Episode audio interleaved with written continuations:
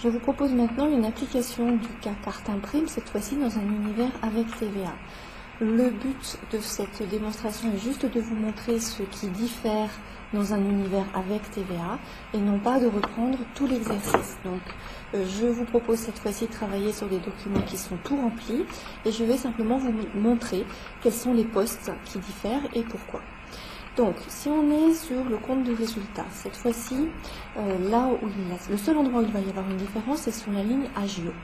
Sinon, tout ce qui concerne les ventes ou les charges, qu'il s'agisse de charges de personnel ou d'achat même, tout cela euh, n'est pas modifié en situation de TVA, car dans un compte de résultat, ce dont on tient compte, c'est exclusivement des charges qui sont vraiment à la charge de l'entreprise, et la TVA, vous savez qu'elle est euh, déduite de ce que l'entreprise doit à l'État et seulement ce que l'entreprise euh, reçoit effectivement en termes de chiffre d'affaires. Et vous savez que la TVA ne revient pas à l'entreprise, elle ne fait qu'y transiter, elle revient à l'État. Donc le compte de résultat, euh, pour tout ce qui concerne chiffre d'affaires et coût de revient, n'est pas modifié qu'on soit dans un univers avec ou sans TVA. C'est simplement sur la ligne H jour qu'il y a des changements et nous allons voir pourquoi en allant dans le tableau de trésorerie. Alors, dans le tableau de trésorerie, je vous propose de regarder d'abord ce qui va se passer ici, en termes de règlement déjà. Alors, en janvier, 62,5, vous vous souvenez, ça provenait du bilan, de même qu'en février. Si euh, on est dans un univers avec TVA, nous allons voir, le bilan sur les postes crédit, euh, créance client est en TTC, donc ça intègre de la TVA, il n'y a pas de calcul supplémentaire à faire pour l'entreprise. On prend les infos telles que nous sont données par le bilan. Par contre, les règlements que l'entreprise prévoit de recevoir en mars seront payés par euh, les clients de l'entreprise TTC. Donc, quand nous étions dans un univers sans TVA, nous prévoyons de recevoir sur le mois de mars 180 000 euros.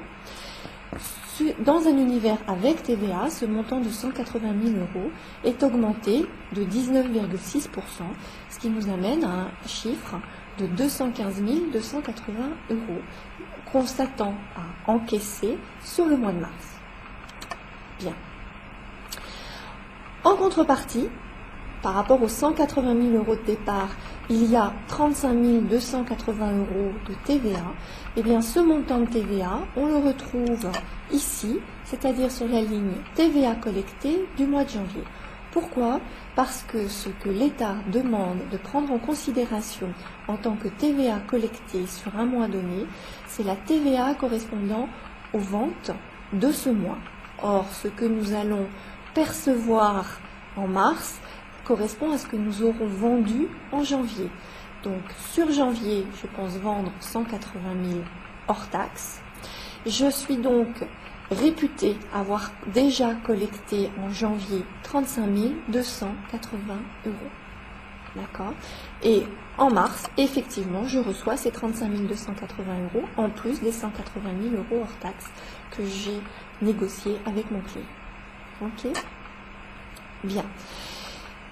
Maintenant, qu'est-ce qui change également? Eh bien, si mes clients me payent 10% à la commande, en janvier, ils me paieront donc 21 528, 10% du montant total de 115 280.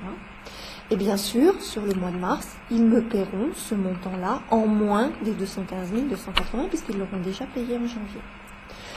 Ce raisonnement que nous venons de voir pour les ventes du mois de janvier, qui seront donc payées pour partie en janvier et pour l'essentiel en mars, ce raisonnement est rigoureusement le même sur les autres mois, où donc euh, on retrouve de la TVA inclus dans les versements attendus et de la TVA collectée sur chaque mois d'un montant similaire de 35 280 euros.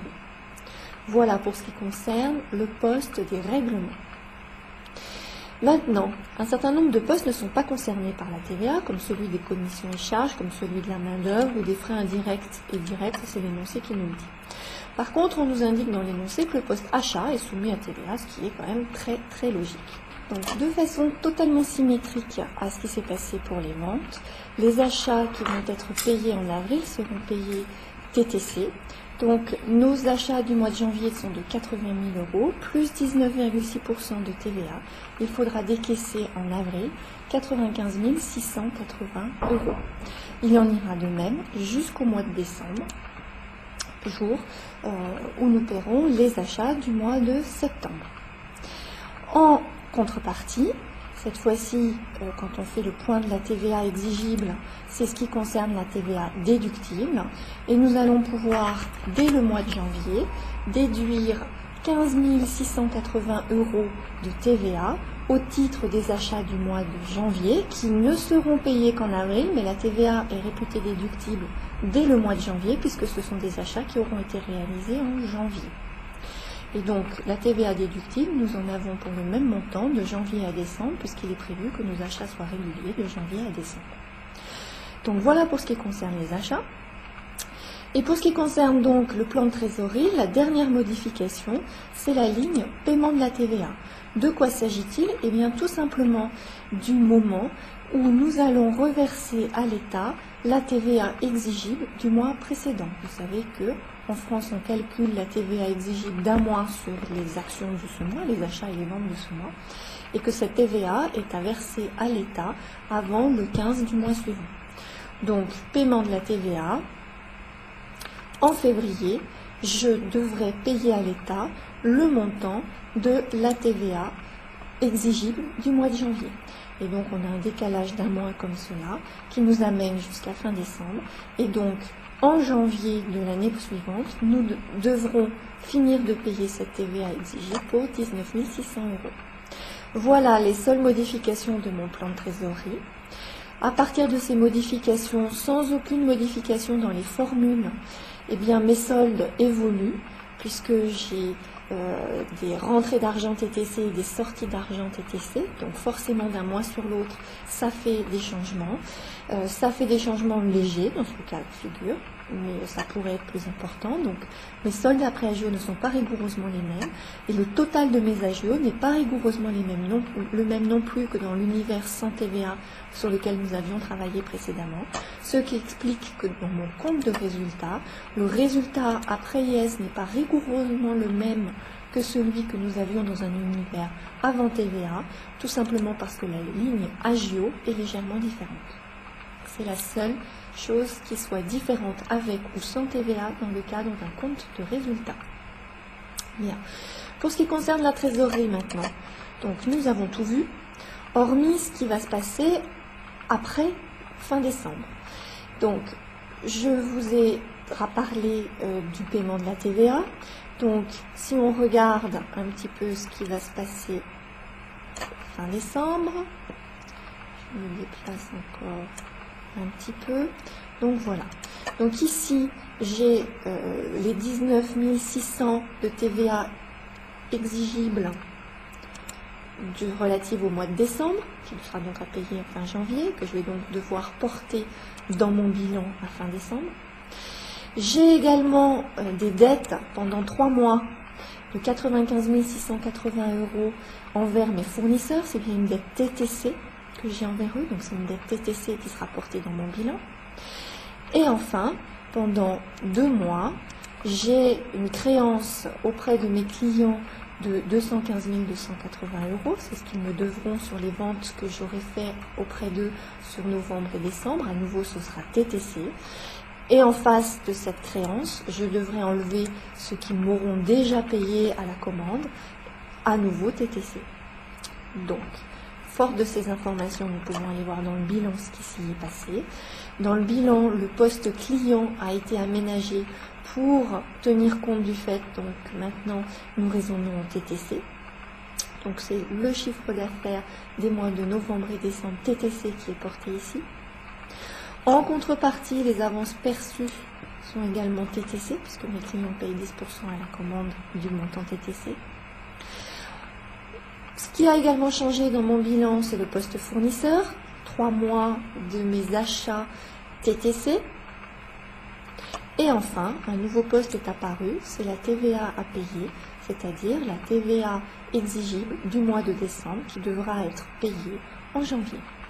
Alors vous voyez que par la même occasion, notre bilan qui est bien sûr toujours équilibré, puisque ce qui a changé aussi également, pardon, c'est le découvert, légèrement. Donc mon bilan est toujours équilibré. Euh, la seule chose qui est changée, c'est le total général. D'accord? Ce qui est également forcément important. Voilà, donc en situation de TVA, les règles à bien avoir comprises, c'est que le compte de résultat n'est absolument pas modifié euh, par cela, hormis sur la ligne agio. Ce qui est important, c'est d'avoir euh, bien en tête qu'en termes de trésorerie, il faut tenir le compte de ce qu'on appelle le calcul de la TVA exigible, donc TVA collectée moins TVA déductible, qu'il vaut mieux faire à part. Et ensuite, eh bien, il convient de bien prendre en compte les règlements de nos clients, toutes taxes comprises, le règlement de nos achats, toutes taxes comprises, et d'intégrer une ligne paiement de la TVA qui correspond au paiement de la TVA exigible. Pour le reste, tout est identique au raisonnement vu précédemment dans un univers fictif hors TVA. Je vous remercie de votre attention.